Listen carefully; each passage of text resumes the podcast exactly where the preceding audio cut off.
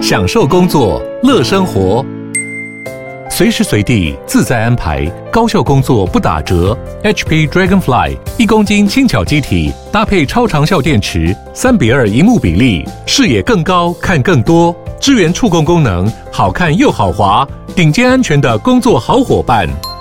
HP Dragonfly G4 顶级商务笔电，最高搭载 Intel Core i7 处理器的 Intel V Pro。你现在收听的是 Podcast 众议院，欢迎来到畅聊茶水间。他的音乐，我的故事，你们来听。戴上耳机，开启声音，给你聆听新世界。一周听五天，天天新单元，夜夜听不完。Podcast 众议院。我是准备录音的当下，一眼就打来的 Ko-Fi。我是忙弯腰，发现时间根本没有像乳沟一样好挤的 Sophia。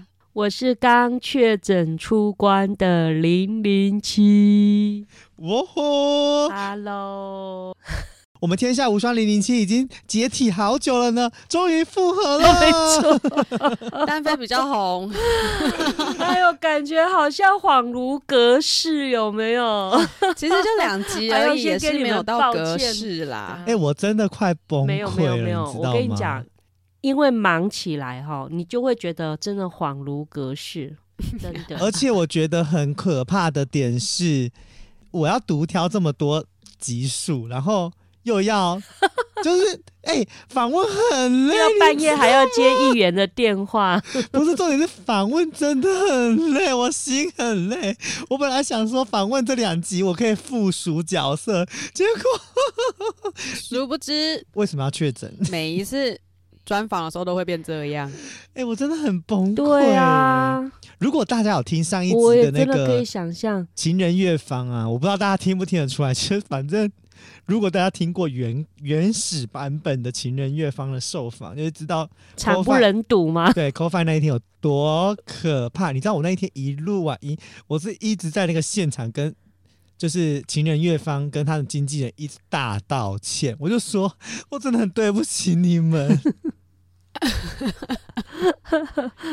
那有没有跟他讲说，请你们再给我一次机会？没有，内心 OS 是他们如果要开专场，我一定要再受访他们，我要挑战不可能的任务。血池对，然后这次就是零零七再给我北上，然后这时候可能我会确诊。靠背哦！呸呸呸呸呸！哦，不要乱说话，真的不要乱说话。我觉得，我觉得确诊很很呃，你知道吗？我足足在家，我十天没有足不出户哦，我真的十天。你是一直都阳性不会好哦？呃，对啊，就是我本来想说啊，因为我症状算还好哦，就是没有像一般人说算、嗯、算好。然后呢，我想说，哎，我还跟我同事说，第六天就是第五天的晚上，我还跟我同事说，我好紧张哦，我希望我明天可以在办公室看到你，因为我们最近很忙，要赶简报、提案简报什么之类的。那我还跟他讲说，哎，我希望我明天我们两个，因为我们两个是呃妙的是，我跟我同事两个人是同一天确诊，我 partner 就是我们真的是 partner，就是我们通常就是我请假，他要在办公室就 partner，我们两个是同一天确诊。所以我们那时候真的就是很麻烦，你知道吗？好吧，那就两个同时确诊，我就说，那我希望我隔一天，就是明天我们两个可以在办公室见面。结果一验，他也还阳，我也还阳，一直阳阳阳阳阳阳到不是有连假吗？四天连假吗？对，我是第四天，四天连假的第一天，就是我的第十天，我才出关，你知道吗？你这样真的是蛮多天的哎，就十天呢，我还听过十二天的嘞。对啊，我原先以为差不多八天。我不知道最近的，好像就是最近被染疫的阳性啊，虽然就症状比较没有那么的强烈，但是好像就是阳的时间会比较多天的样子。哎、欸，真的耶！像我同事，他到现在虽然都阴性了，可是他还咳的，他咳的很严重。哎，我的状况真的，我真的很感谢老天爷。我觉得我真的运气还不错。重点是零零七一剂都没打。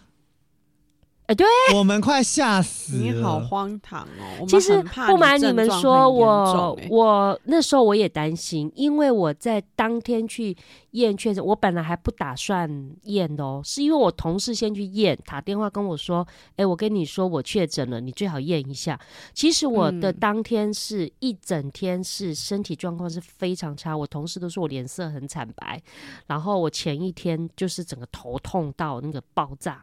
还吃那种强强力的那种头痛药，我都还不觉得我是确诊，真的，我就觉得是一般过敏感冒的一个症状。那我以前都是自自我疗愈的那种方式，就是我同事说他确诊了，我我才好吧好吧，我就验，我才赶快去看诊所，我才知道哦，我我也确诊，真的太荒唐了。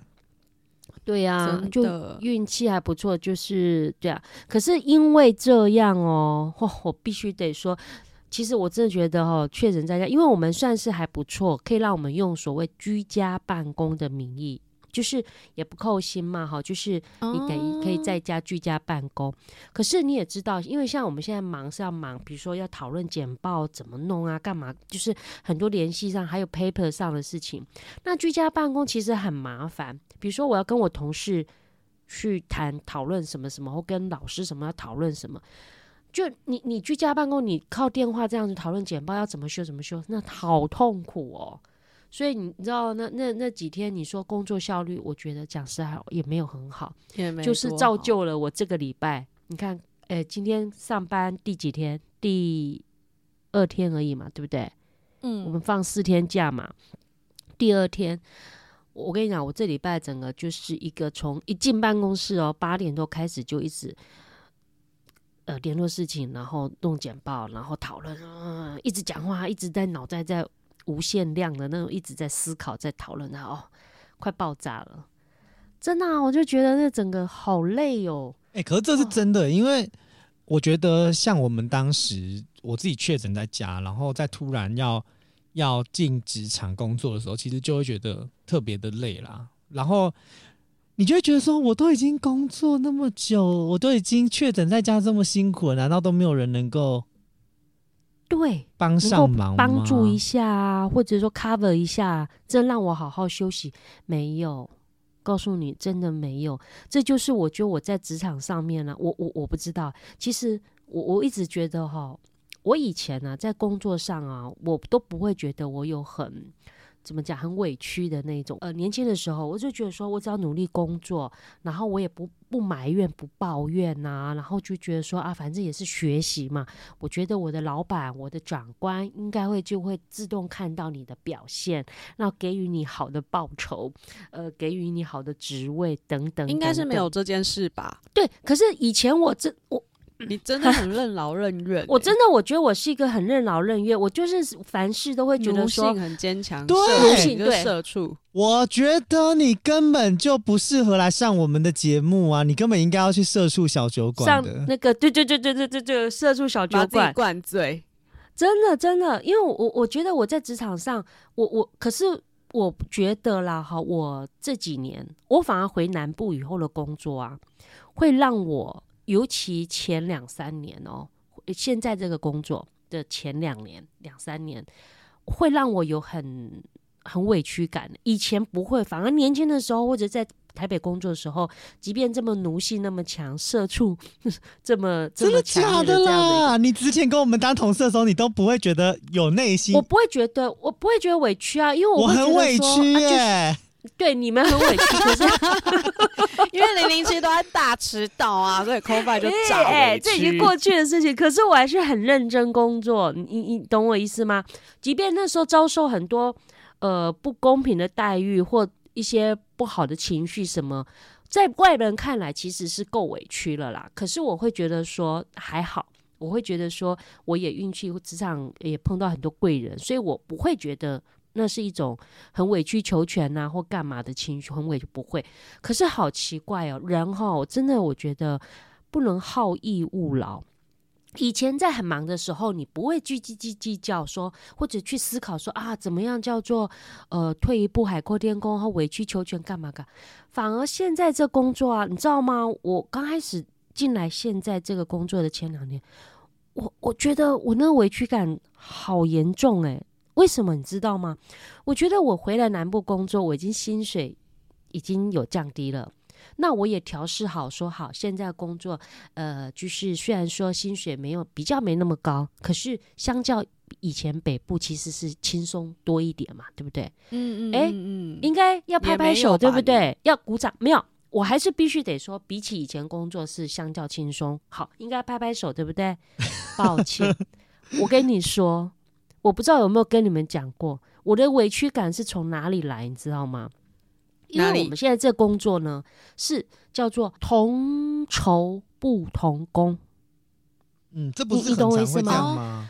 因为我们这工作多的事情，可是钱差很多，这样不不不，同酬不同工。就是一样的钱，但是我的却做的很多事，然后我的工作刚刚讲反是不是？对对，我我那时候我想说，我应该调试的不错了，因为我那时候我是回来呃回来南部差不多呃四年多五年四年多以后，我才进到现在这个职场、嗯、啊。那时候我我就知道他的他是属于呃呃，就是说呃你是什么等级硕士。哦，是就是起薪是这样子，你学士起薪是它是固定的，因为那是公部门的计划，它固定。那我也接受了嘛，对不对？那我也觉得 OK。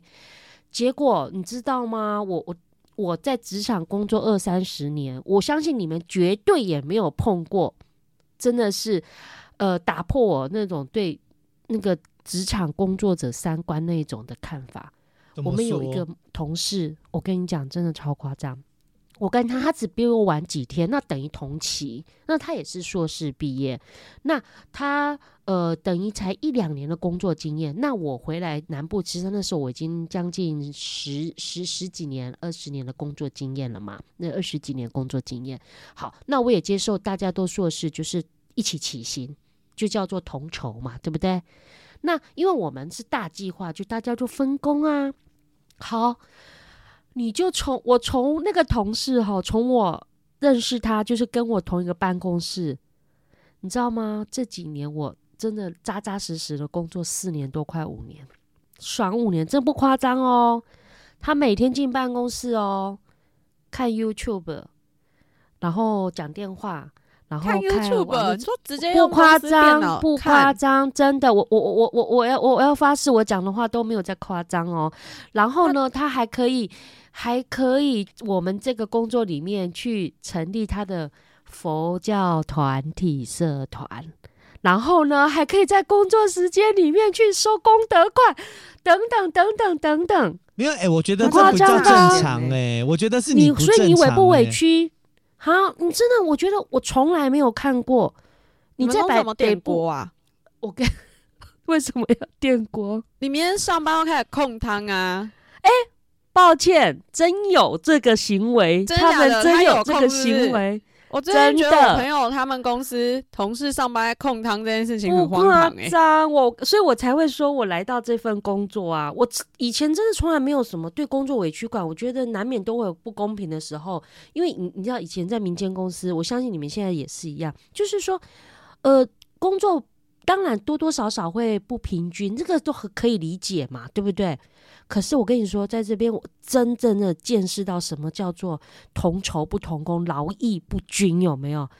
哎、欸，可以爽到。重点是我让我委屈的点是什么，你知道吗？那我也尽力调调试说啊，那没关系，我做好我自己的本分，自己的案子嘛，我做好我自己的本分。我还要被他调侃，调侃说你做太多了，本来就是啊，不用做那么辛苦。Sophia 跟我应该都非常能够理解。我觉得你同事是在做一件正确的事，这就像我之前在工作，不是他完全没做事哎、欸，没有。我跟你讲，你觉得这是对的吗？当然，我不是啊。你领多少钱做多少事啊？你为什么每次都要觉得你领这样子的钱要超过你这样的能力呢？你你知道这个就你养坏了你老板对你这个人，就会觉得你以前可以做这么多事，为什么你现在不行？可是其实根本就不行做这么多事，那是你自己养坏的人呢、啊。这就是你养坏了冠老板冠老板为什么会有？就是因为有你这样的员工，所以导致于其他同事是受难者。零零七本来想要跟我们阐述他的委屈，结果你现在指责他，他更委屈。然后你知道我还要讲另外一个委屈点，那就我刚刚不是讲说前半段就是同仇不同工，那我也就认了，我也调试了。我想说，好吧，或许你就是每天拜佛，你有佛祖保佑，所以你就比较轻松嘛。好，我后来前阵子去年。这让我更委屈的一个点是什么？我刚刚不是说同酬不同工吗？那也就算了。那因为每年在续薪，结果去年我们基本上全部都几乎都没有续薪，那我更不爽了，我又更委屈了。我想说，我们那么辛苦，然后没有续薪，为了那么一点钱没有续薪，然后跟一个。都没有在做事的，一样没信心。不是啊，哦，这讲到最后，委屈的是你同事，不是你，因为你这样子。为什么他委屈哪里？不是啊，因为你 因为你的关系，让他们要被被迫委屈，你懂吗？就是不是零零七，你就是一个，你就是在公司里面。我跟你讲，如果今天我们都轮在同一间公司里面，你一定会成为那个很讨人厌的同事，因为今天大家明明可以偷懒，明明可以。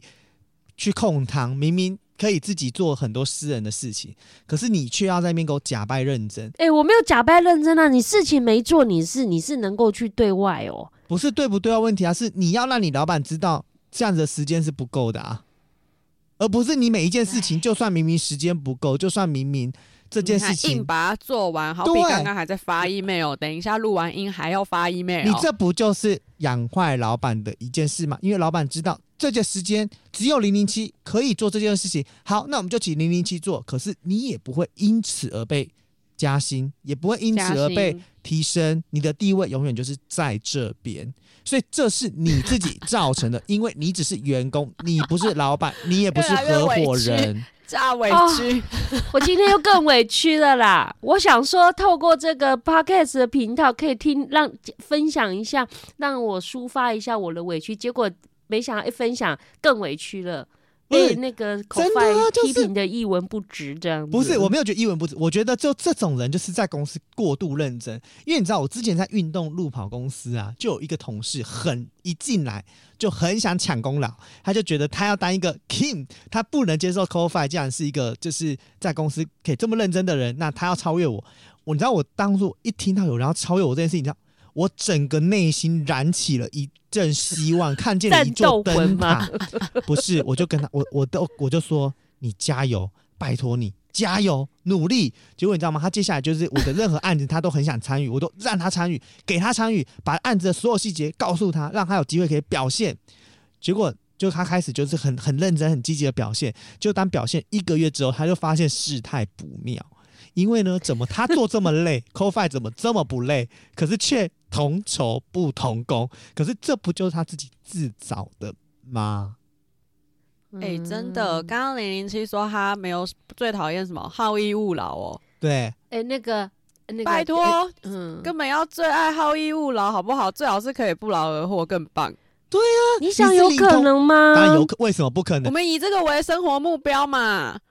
我的生日愿望，我希望可以不劳而获。反正呢，我要讲的是说，我对于我那个同事，真的刷新我对所谓的一个职场工作者的三观。没，我告诉你，他那个你同事才被你刷新了三观。他一定想说，我在南部爽这么久，结果你在那边回来，害我变得要很紧绷。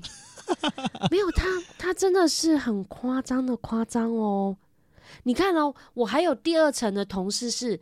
介于就是有事做，可是还没有很忙碌的，好，那他就是那种，哦，那真的是叫没有啦。可是我讲实在话，这就是五年了，这个就是人的能力所在。他非常的有能力，在偷懒的情况下可以领到这样的薪水，这就是他的能力。所以就是我觉得委屈的点之一，我觉得说，哎、欸，或许他真的那他的本事可以爽五年呢。这就告诉 你自己，你就是应该要好好学习。欸你要把真正的事情，我跟你讲，我讲实在话，你知道自自从啊，我到了就是我上一间公司，就是我选里长前那间公司，老板给我一个观念，就是当你只要把你自己的事情做完之后，外，其实你在你休假或者是你自己的时间内，你应都应该要去做属于你自己的事情，而不是把你的生活跟生命只献给工作。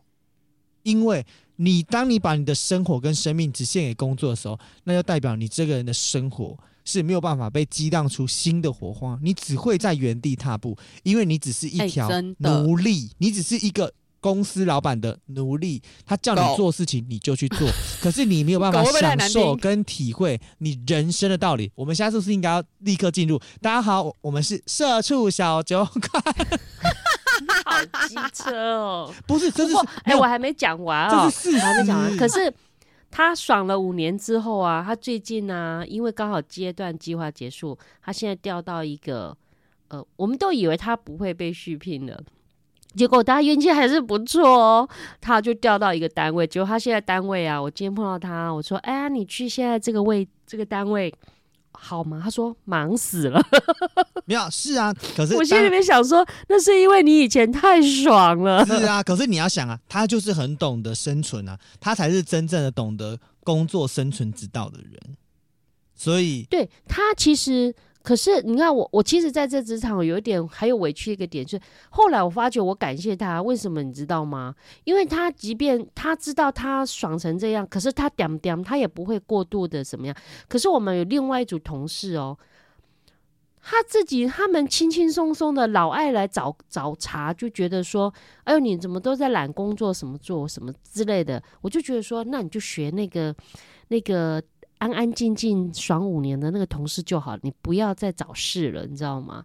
所以我觉得，哎呀，我已经在职场二十几年哈，我我还是觉得说，哎，我是不是越活越回，越活越回去？照道理讲，应该更年轻的时候，你在职场上会有很多的委屈感，有没有？哎，我发觉不是啊，我年轻的时候，我反而觉得自己像海绵，我可以无限的去吸收、包容啊，等等等等。因为反而这几年这个工作哈，让我觉得说。哇，怎么会是这个样子？那种委屈感才出来呢。好啦，这时候我们就要献上一首《啊、太委屈》，委屈，连分手也是让我最后得到消息，不哭泣，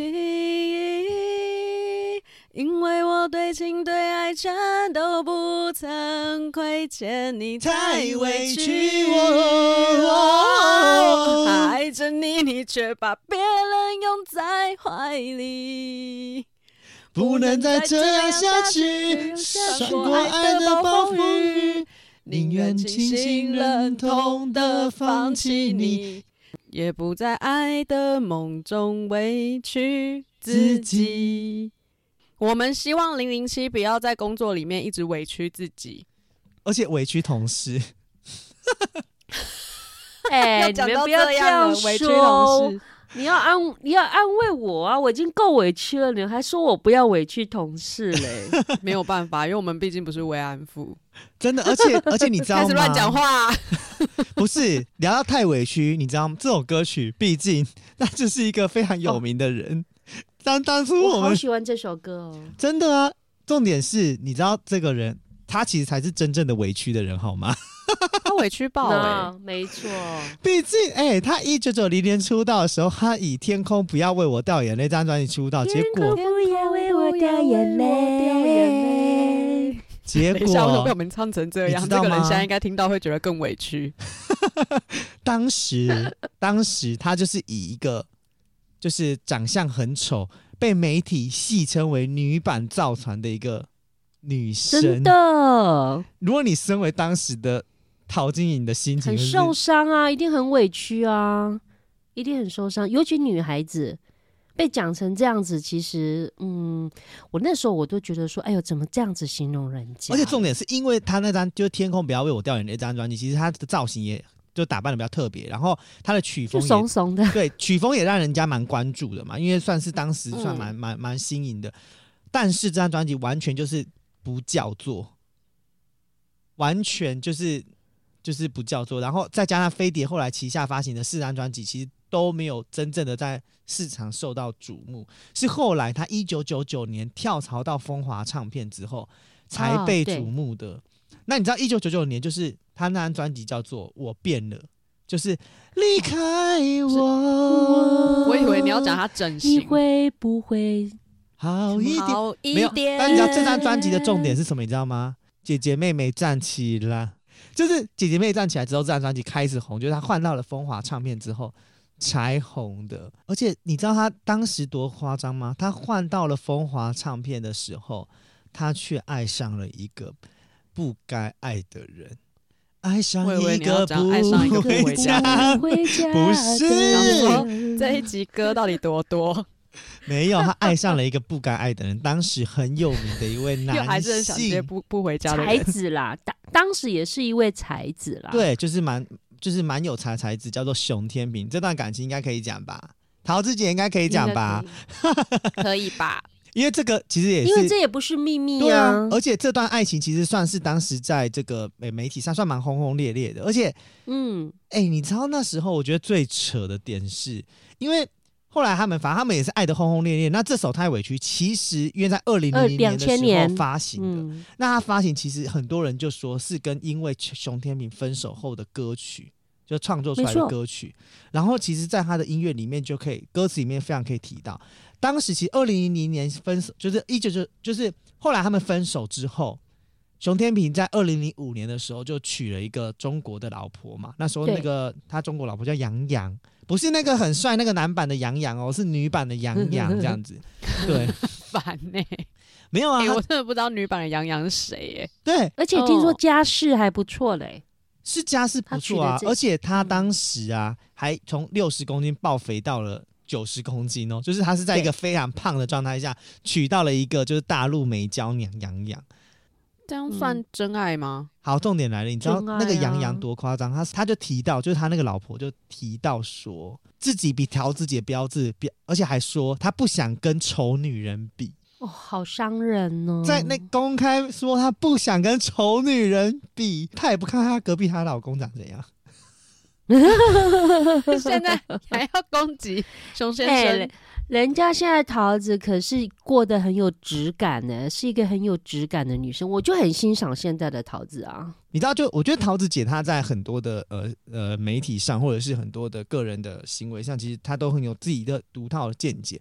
重点你们可知道吗？我可是跟桃子待过一整天的人哦，真的呀？呀，我之前跟桃子一起拍过那个 Miss Bition 的广告。然后那时候我是以经纪人的身份，然后跟陶子跟那个李李仁待过一整天哦，从拍平面到拍动态哦，从天幕拍到摄影棚哦。哦，对，我可是跟桃子姐就是有一起生活相处过整天的男人这样。所以其实我觉得桃子姐她确实有她自己的呃一套。在这个演艺圈或者是在生活中的生存之道啦，嗯、也也因此，我觉得就是熊天明后来跟他分手之后啊，唱到这首，就是现在桃子姐一连串还发了很多就是跟爱情有关的歌曲，就除了这首太委屈之外，嗯、因为他后来还翻还唱了那个我变了嘛，然后离开我，对。对，然后因为陶其实我不知道你们知道桃子其实也不是只有跟熊天明交往过嘛，他在跟李以仁结婚之前，他其实还有两。两任男朋友，一任是出生于就是演艺世家的台湾男演员张翰。哎、欸，我这不知道哎、欸，张翰哦，对，他有跟张翰，他是张国柱的大儿子。我知道，对，哦、他们在二零零年零年的时候拍摄那个《离开我》这张专辑的时候擦出火花的，然后而且很多工作人员有看见他们两个人就是相依为什么？啊、可是这段感情是有被桃子否认的哦。就是桃子是没有承认，真的。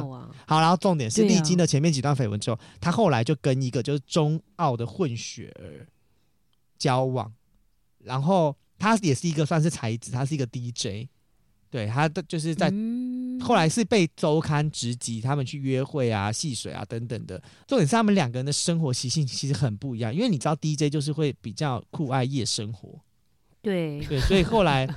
隔事隔一相恋一年之后，两个人就宣告分手了，一定不合的呀。对，就就你能想象吗？桃子跟一个夜店 DJ 交往，这是一件多么 OK fine 很奇妙的事情。然后后来就是二零零三年就遇到李李仁嘛，然后就跟李李仁就是就是相遇，然后呃当时其实刚好也是就是就桃子和李李仁都刚好失恋，然后你知道这段感情应该是大家都耳熟能详的吧？就是后来是蓝心湄。把他们两个人凑作，就蓝心湄把他们两个人凑作对的，所以我觉得他们现在过得各自就是各自有透呃好几段那一种所谓让他可能很委屈的感情之后，哎，我觉得在对的时间碰到对的人啊，你看现在他们过的，我觉得我还蛮欣赏他们的家庭生活、夫妻生活的。可是你知道吗？我有时候我都自己在想，这是我个人脑补，就是你不觉得有时候明星其实很痛苦吗？就是算他们的家庭生活有问题，他们都要一在呃很台面上表现的很、哦、非常的非常的和睦。所以很常会发现，就是突然某一天，然后就就是这段感情就大变。就是你不觉得，就是所有的爱情的故事里面，就好比我们都以为他们是白马王子跟白雪公呃对，跟白雪公主，可是殊不知，其实在私底下不为人知的那一面，是我们都看不到的。那真正会发生什么事情，就是其实我觉得也是蛮不为人知啊。或许生活在这样的家庭很幸福，但是也很危险。就是很多委屈的点，刚刚才我们感受不到。柯佳燕跟坤达也爆出婚变消息，因为就太少放闪，而且就是结婚很多年也都没有生小孩或什么鬼的。他们不是说不生，霸气回应了，但我我不知道啊，我自己都会觉得说，呃，只要是被传出来的新闻，大概十之八九都是真的。没有，就像你看大小 S 跟她老公的事情，她、嗯、就是被打、啊、完蛋了。就是我的意思是说，是或许他们到现在是还没有相信呐。我是觉得，我知道啦，我是觉得等真的事实呈现时候再说。对啊，或许他们可能是恩爱的，可是我觉得一定也有一些我们不为人知的摩擦。一定有被打，他也坚持要有被打这件事。因为就是有被拍到过很多次了啊，而且我就一直觉得不会有人没事要传这些无为不为，一定都是有风不起浪啦才会被传出来啊。像我们就不会传说零零七跟老公婚变啊，不是吗？因为就是你知道无风不起浪，现在就是没有风啊。啊那搞不好是我掩藏的很好，哎、欸，我在家庭生活有很多委屈，好不好？对呀、啊。我我我觉得我觉得零零七隐藏的很好哎、欸，因为你知道吗？我每、啊、我们每次偶尔录音的时候，只要只要零零七跟就是孙哥哥两个人同时现身的时候，你就会听到非常多很奇妙的争执，好比 好比那个那个什么呃洗手台又堵住了这件事情一样，就是你就会发现很惊，或是 就很家庭生活啊。录音的时候你就突然要这个要那个，你那对对对，这这就是家庭，你就知道作为一个。作为一个人妻人母，是有多多的委屈，你知道吗？你们无法理解，所以我才说，其实我们看到的表面，其实有时候是真表面，就是实际上这些人的就是后面跟这些人的内内在的事情，其实我觉得有时候我们真的是外行人看热闹。那其实说实在话，明星的家庭他也是一个。也是就是一般家庭吗？就是一般家庭会遇到的各种大小事情，他们可能也会遇到。所以我觉得有时候不要一直把明星家庭要过得多幸福美满这件事情，一直放在你的个人幻想里。明星家庭他们也会有争执，也会有因为教育、因为各种生活习惯不同而争执。所以不要每次明星只要一争执，然后就要用一些非常耸动跟可怕的标题，因为这是很合情合理的。他们也是一般人，好吗？我，是多激动？不是因为你不觉得吗？每次就是要讨论，就是这种明星生活私底下的事情，然后就说啊，他家里怎么样，然后他、嗯、排水孔阻塞，惊爆婚变这样子，然后想说哈，傻小。是啊，就算是哎、欸，我讲实在话，你看当时，当时就是小 S 她跟她老公，她老公因为官司什么有的没的，哎、欸，如果当时身为她老婆，嗯、我会不会很俩公？一定会很俩公啊，内内心一定很想离婚，好不好？怎么可能？不要跟我说什么啊，不会，我很恩爱，我们要相守一辈子，那我可怜。而且就是在讲回李李仁跟。陶晶莹这件事情，你知道吗？其实我不知道，就是很久之前，就是我在高中的时候、国中的时候，我的英文老师一直跟我说他很讨厌陶子姐，然后我一直印象就这件事情一直印象印象在我的脑子里，但是我也不确定这件事情是不是真实的。但是就这件事情我也没有求证。可当时我们老师说陶子姐之前一直在靠腰说她很讨厌台湾男人，可是我觉得可能 maybe 或许因为熊天平的关系，让他可能对当时有讲类似的话，要讲让他有对他就说，因为因为那个时间点算下来蛮蛮雷同的，就是他。应该是当时有受到这个挫折，所以他那时候好像飞出国的时候就有讲说，他就是打死不会跟台湾的男生结婚，他觉得他受够了。可能因为台湾男生就很看外表，可是国外女生可能看到陶晶莹就会觉得说啊，陶子很漂亮啊，是很特别的女孩。对啊，很东方脸孔哎，确实跟我朋友一样，我朋友大概就长得像陶子姐那种，呃，五官怎么办？对啊，现在陶子姐的五官多棒，长得就是比我觉得其实。台湾男生对女生的审美观，可能真的就是要浓眉大眼之类的，双眼皮吧，就会是，没错，这是一般我我们的审美观。对啊，可是我朋友就是，嗯，有一点丹凤眼那样，可是他在国外就吃的蛮开的。对，因为外国人就是就是喜欢这种脸孔，而且其实我觉得蛮明显，走在路上，你有时候看到外国男生交往的台湾女生，你就会想说：天啊，太不配了吧！不是重点是，我觉我自己觉得啦，就是毕竟就是当时可能他就是受到的真的委屈其实蛮多的，所以会讲出那样子一番话。我现在想一想，我又觉得蛮合情合理的。如果当时你被熊天平就是直接告知类似这种话，然后我我觉得事实是确实是会受伤的啦。所以呃，我觉得有时候在爱情的路上，我们有时候真的会比较冲动，但是。就是那就是过程吧，我自己觉得。对啦，我觉得您能够唱出这么掏心掏肺的这种歌曲，一定是在感情上。哦，我真的觉得那种委屈哦，我想大家都谈过恋爱啊，那我觉得在感情哪有在不受委屈的？不可能。不管任何一方，不管终究结局是什么，我觉得感情过程当中经营婚姻的过程当中都会有委屈，就像我朋友，我觉得他之前在生日的时候被分手，我就觉得超委屈的，因为其实就是没有任何的征兆，然后他还开开心心的跟我讲说他要去庆生，然后跟女友看电影，然后再去小酌喝一杯这样子，还跟我说他如果喝醉的话，我可以去救他们两个嘛，因为他们就是可能就是一对不胜酒力的情侣，然后我就说 OK 啊。然后就差不多到九点多的时候，我就问他说：“哎、欸，你还活着吗？”然后他又说：“差不多快要死了。”我以为他是他喝醉了，结果他后来一般听到这个就会觉得自己是喝醉吧？对，他只跟我说快要死了，我想说哇这么醉。然后后来我就说是怎样喝醉喝挂哦，然后他又说 It's over，然后我就整个 get 不到那个意思，我就打了一个问号。然后他就说：“、我被提分手了。”然后你知道我整个人从床上坐起来耶，因为我就已经想说，他一整天都很开心跟我说要去庆生，怎么会突然间跟我说被分手啊？然后我就问他说：“你在跟我讲真吗？”他就说：“对啊。”他就说：“就在刚刚。”他就说：“喝酒喝到一半，女友就突然间跟他说：‘我话要跟你讲。’然后他还想说：‘哎，是要讲什么惊喜吗？还是什么甜蜜的话？’ 就这样，就整个就是你知道，就是跟我跟我听到 ‘it's over’ 这件事情一样 get 不到。然后就他就说：‘我们分手吧。’然后后来他就整个傻眼，然后分手的原因竟然是他说女友跟他讲说他就是可能那阵子有喝醉啊，然后就跟前男友有联络上，然后就发现哎还是没有忘记前男友，就觉得我还在想着前男友，然后又跟你在一起，这个关系很不健康，所以他就因为这样子就把我朋友给甩了，而且还在生日的那一天。不是啊，这什么东西？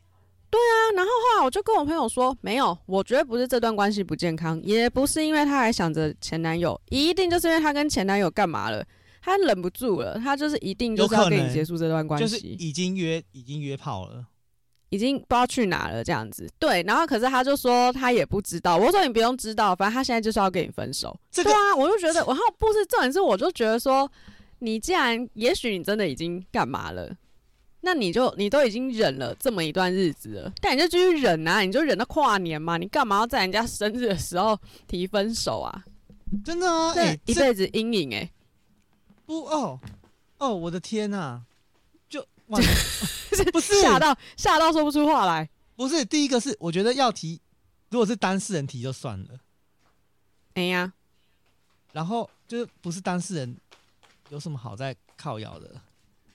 对啊，而且今天你可以跟我讲啊，啊，我不不我我可能觉得我可以我过得去啊。对啊，我可以接受，你只是放不下前任，可是你现在是跟我在一起，我 OK 啊。啊，你直接把我甩掉，还在我生日这一天，啊，你到底是什么意思？我不懂哎、欸，这个这种这种这种感情我不懂。加上如果今天那个女生真的跟别人发生关系，她应该要把这件事情讲清楚，而不是丢下一句分手就结束。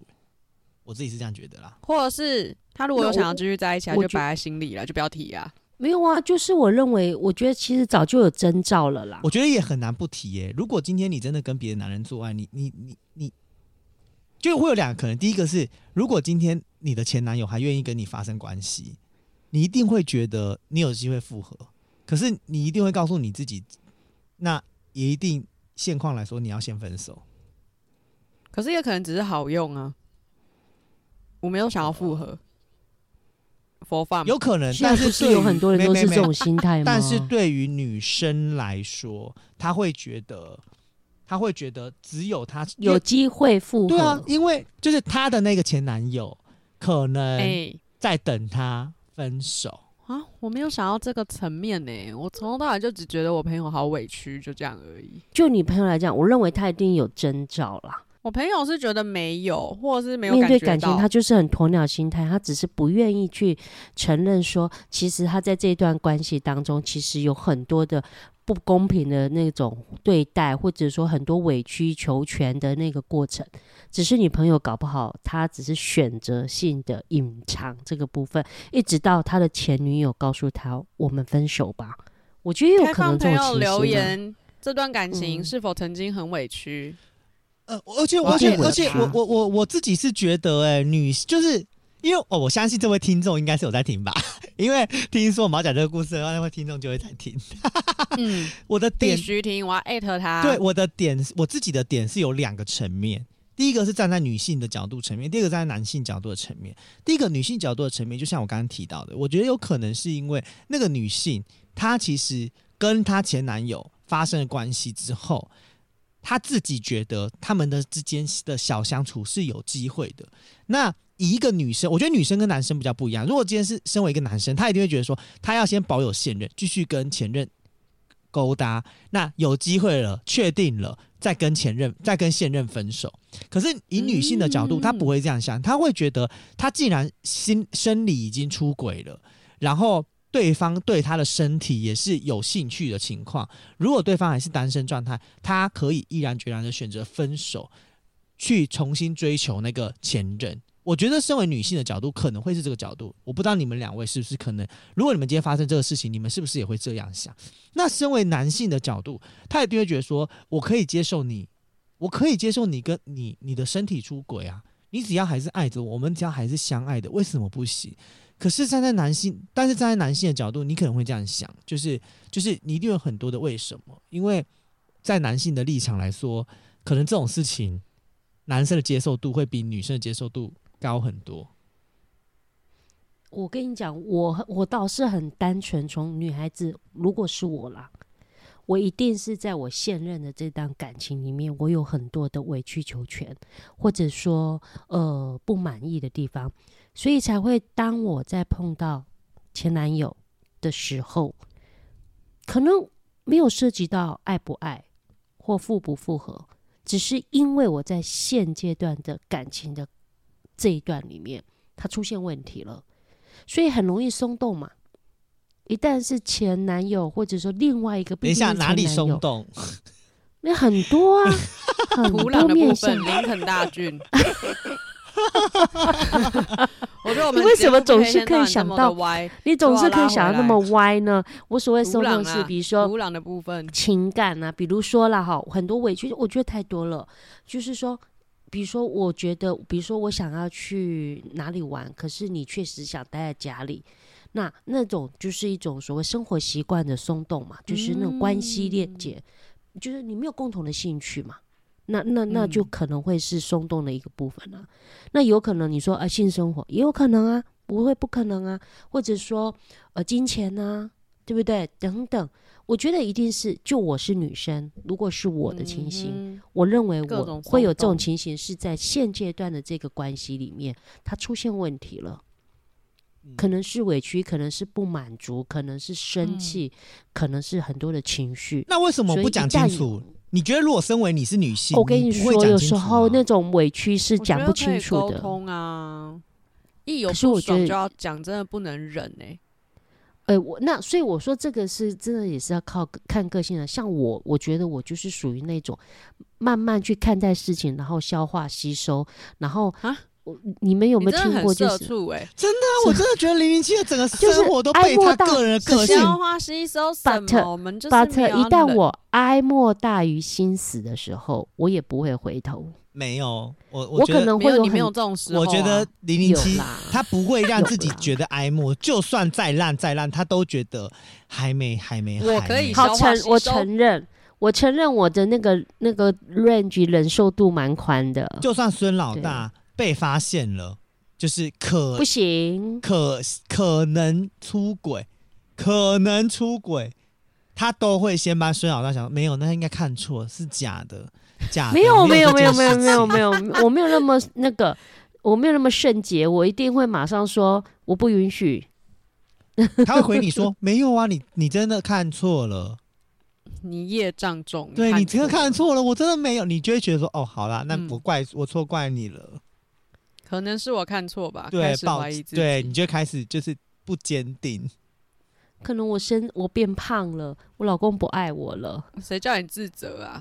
对典典型妇女哎，典型委屈，所以我才会说我是典型的，型的真的，你讲对的重点，典型的委屈妇女哎，好多委屈哦，华人社会妇女，真的华人社会妇女，所以我才会典型吗？上次那个花系列，我才会那么有感受嘛，感受很深呢。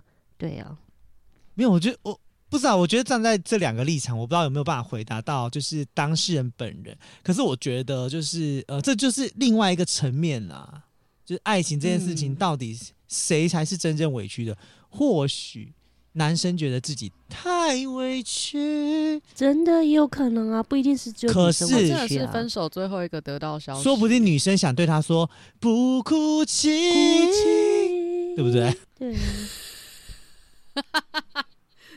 为什么我觉得变得很好笑？不是啊，你不觉得吗？原来这一首是可以男女对唱的。当然，我们刚不就呈现了吗？不是，不是，我觉得你朋友，你朋友可以唱另外一首歌了。离开我，你会不会好一点？等一下，不能唱超过三句，因为会超越太委屈这首歌曲，人家等会儿又误会。好了，对啊，不是、啊、你不觉得这首歌很适合男女唱？你看他的歌词太委屈，连分手也是让我最后得到消息，这不就是男性朋友说的话吗？我怕太明显。对，那男性朋友说的话，然后接下来下一句女生不就讲不哭泣，因为我对情对爱对情对爱全都不曾亏欠你，You know，、嗯、都不曾，所以因为、哦、所以因为我出轨了，我亏欠你了。我选择离开，所以最后你又唱了太委屈，还爱着你，你却把别人拥在怀里。拥在怀男生是不是这样唱是对的？就是看了女生，现在就是跟另外一个人涌入怀里了。可是女生告诉他，那也要看，不是啊？你要看涌入多久啊？可是女性告诉他，不能再这样下去，穿过爱的暴风雨，宁愿清醒忍痛的放弃你，就是嗯，you know。所以喽，对，这首歌其实就是男女对唱。哇哦，我好有才哦！什么时候这首歌变男女对唱？我觉得是这首歌，它从任何，就是说任何一个角度来看这首歌，它其实都很相通，都很通的啦，对不对？嗯，就是就像我们刚刚提到的零零七委屈的工作，你看太委屈，连分手也是让我最后掉下，你不觉得吗？有时候我们在工作领域上。永远，我们被 fire，老板都是最后才得到消息，让我们知道的。他们可能都已经讨论一个多月、两个月，什么股东会议都在讨论我、检讨我，可是他却不告诉我，我可以改变，我可以怎么样？他最后得到消息就是直接就告诉你说，You are fired。然后呢，我们在工作的领域，我们要离职，还要什么一个月，什么几几天前告知？Why？可是为什么老板要 fire 你的时候，只要一句话 get out，你就得滚呢。我们为什么不能告诉老板，Sorry，you are get out，为什么？文法错了，不是 you are get out 啊，不是 you are get out，是不是？就 you 来 get out 吧，Sophia，正确的说法应该是就 you get out 就好了 OK，你看，但是你知道吗？you are 是你是，对，Brian 说英文就是要大声说，说错了不要觉得丢脸。OK，现在大声说，You get out。对啊，你不觉得吗？这在职场上不都这样吗？你看后面你不哭泣，因为我对你情对爱全部成亏欠。我们在工作领域上从来不曾亏欠过我们真自己，的，我我们每一件事情为公司，力。可是真呢，的你却还是把别人用来还，就把我 get out 了，然后嘞，再去找新的员工，就招新新的人员进来，Why? What the fuck? 然后还找比你年轻貌美，有没有？所以我们在工作领域上，我们只能忍痛的放弃，我们最后只能自己吞忍。有些公司可能还没有给你遣散费，叫你 get out 你就 get out，对不对？对呀，可是呢，我们呢又不可能赖着鼻子不走，最后我们只好忍痛的放弃。哎、欸，真的，你看，像工作至少都还能忍痛放弃，有些东西真的就是连放都没有办法放。比如说离婚后，那小孩要放去哪，又不可能让他放水、哦，那太难放弃了。只要离婚有牵扯到小孩哦，对、啊，那个真难分难舍。离婚后、嗯、还还可哎、欸、有小孩，然后离婚还可以离的，我就已经觉得蛮佩服的了啦。但是那个小孩漂亮的。对，要离得漂亮。但小孩的问题真的就是身边的朋友就是离得很不漂亮的那一种，就是让我看了很傻眼。先讲一下，就是朋友跟他前夫离婚后带小孩的状况，基本上就是两个礼拜会去我朋友家女方那里一次啊，其他的时候就是都在她前夫那里。然后呢，他们最近就因为小朋友的衣服这件事情三番两次一直在吵，比如说。男方把小朋友送到我朋友那里去的时候，他可能穿身上穿了一套衣服嘛。然后呢，我朋友要把小孩还回去他们家的时候，男方就会开始说：“是呃，那天给他穿回去的裤子是什么颜色的，什么尺寸的？”他说他现在穿回来的不是这一件，而且是兄弟俩的衣服，他都要记得一清二楚。然后就会跟我朋友说：“请你把我买的衣服还给我。”然后我朋友就爆炸哦，就觉得要分成这样子，这有什么好计较的？三番两次哦，然后真的是到这最近就这一个礼拜连假过后，因为就是小朋友在我朋友家玩了四天这样子，然后又来了，到今天又在要衣服了。那天谁谁谁大儿子穿回去的衣服上面是有熊熊的那一件，可以麻烦你把我买的衣服还给我吗？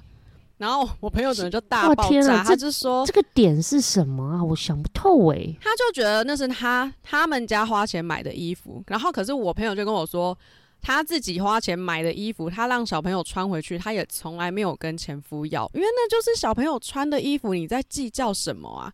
而且你朋友也不会拿这衣服去卖或干嘛的，他对啊，而且他们以前还没有就是正式离婚的时候，连在家里面哦，那时候疫情已经开始了，连小朋友的口罩。哪一盒什么颜色是谁买的？他前夫都要跟他争，说那一盒口罩是我买的，请你带他上学的时候带你自己去领的口罩。啊！我就想说，你知道这种就是、哦、这种，赶快离一离好啊！很委屈了，然后就已经离了，然后哦还是很委屈，然后还是要为了现在就变成说，以后是不是就是小朋友就去他们家，他先叫小朋友全部脱光，换成他自己买的衣服。省得就是送回去的时候又要被小孩的爸讲说不是穿一样的衣服回去这样子，我就说这样你的小孩很可怜呢、欸，就是一到你家就要先脱光哎、欸，超像智障的。而且我我真的不能理解他那个点是什么哎、欸。对啊，又不是说你朋友有再婚有有新生的小孩，就是都怕这个衣服要给新就是。第二个婚姻家里的小孩子也都没有啊，那他在在意的点是什么？对，而且都是给自己的小孩、啊。我觉得他就是，我觉得他就只是觉得那是我花钱买的，你不可以用。然后嘞，就跟口罩一样，那一盒是我买的，你不可以用，不管是不是小朋友要用。然后我就跟我朋友说，你前夫真的炸无聊。我说你以后就固定放一套在他那边，然后说以后送来我这边的时候，请固定穿我买的衣服。然后我说，而且你还要秀名字，所以以后去你家的时候就只能穿这套。然后你买的衣服，你不要叫我儿子穿来。我觉得这是这已经不是委屈诶，这已经有点变态。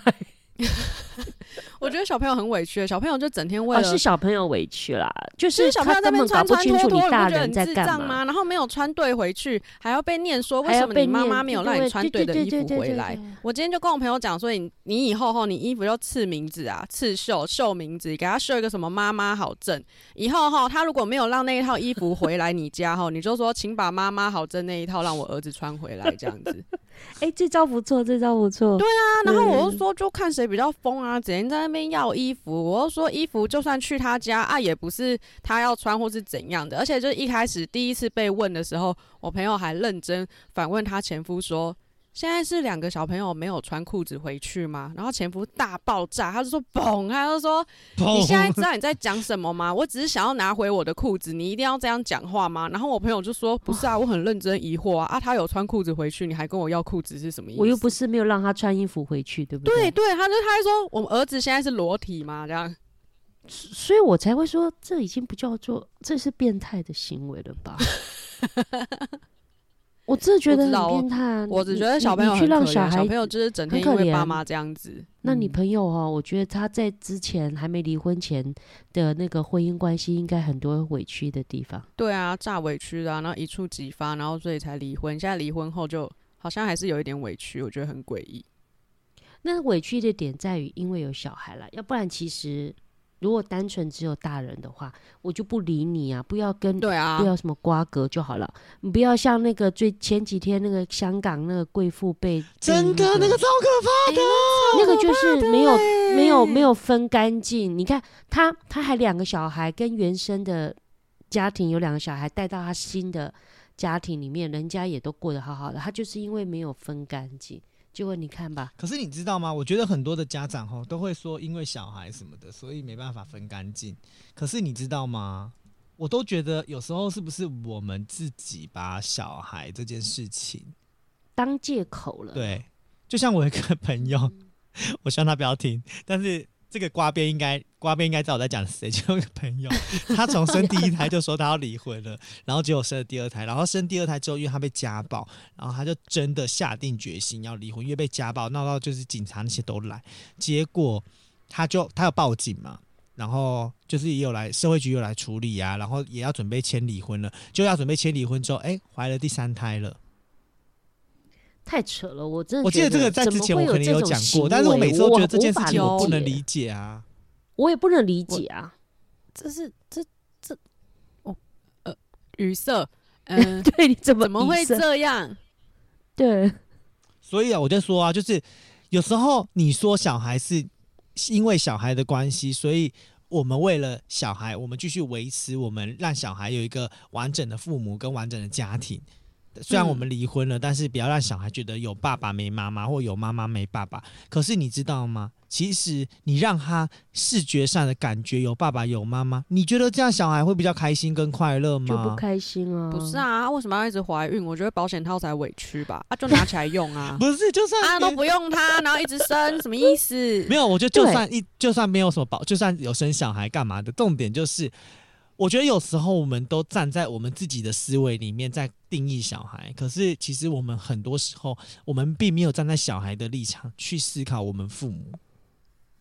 就是我们永远觉得小孩需要一个完整的爸妈，可是小孩需要的是怎样的一个完整爸妈？你与其给他一个小孩需要的是快乐的快乐的家庭，还比起你给他一个争吵的完整家庭来的好。真的，真的。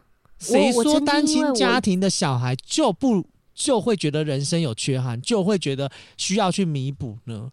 我不觉得，我反而觉得那都只是家长自己去把自己设限于一定要小孩必须要，这不就是家长自己找来的吗？可是我跟你说，我曾经因为我一个朋友，他就是因为夫妻关系不好，影响到家小孩嘛。然后呢，他也觉得我的朋友是男生，他觉得他好委屈哦。我都愿意去克服我们夫妻之间的问题，一起去看心理智商，一起去教会寻求教会的那种心灵上的一个呃，就是调解等等这样。可是他们最终啊，就是已经有到肢体冲突。那时候我就告诉他，我说你们离婚吧，我真的是劝离耶。我说你们离婚吧，因为你们的行，你们的关系已经让你们的小孩。有那种不安全感的那种反应了。我说，与其这样子，不如分开。分开以后，其实你们都还可以各自用你们的就是那种距离来关心你小孩。后来我我我观察到的是，他们反而真的离婚是对的。可是我也必须得说，我朋友他到现在已经可能快十年了，到现在还是觉得不是很想要离婚。他是不得不离婚，在那段关系当中，他其实是不得离婚。他埋怨着他的前妻为什么不愿意跟他一起去，呃，去解决问题，去面对问题，去解决问题。OK，跟我朋友一模一样。他已经离婚那么多年，他现在还是一对，还是一股怨恨。对，他会，他会是怨恨。他是男生哦，照道理讲，男生应该是更可以我风花雪月啊，赶快去找第二个女人。第他虽然现在他是有伴啊，没有错，他没有再婚，可是是有伴。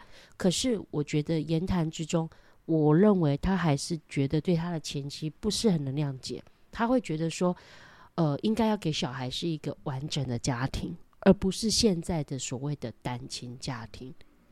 我觉得他还没有完全走开，走走走出来。没有啦，我觉得这就是刚刚提到的嘛。我们就是永远站在大人的角度去思考小孩的需求，可是你都不知道小孩的需求到底是什么。其实小孩很简单，小孩要真的很简单，就是给他一个开心快乐的生活环境。与其常常在家里争吵，让小孩去听到这些事情，你还不如给他一个单亲的环境，或者是你你看，像零零七的小孩。都隔代教养啊，都是给阿公阿妈带大，夫妻根本就没有在带小孩啊，小孩快乐开心啊，你看他现在不也是一个开开心快乐？他会觉得他有对父母有缺憾或什么吗？我觉得可能 maybe 以后会有这样的想法，可是重点是他小孩是开心快乐的，至少他小孩的身心是健康的啊，还可以，对对啊，对对，所以我觉得我们可能在我们的生命中，我们很多的委屈，有时候其实我们过了这段委屈，回想想起来，其实。或许那些委屈也没那么委屈，这样子对不对？也有一点，有一点自找，就像是零七 工作委屈一样。我们 Podcast 中医院菜鸟茶水间，天下无双零零七终于复合了。这一集就到这边跟大家说拜拜，拜拜。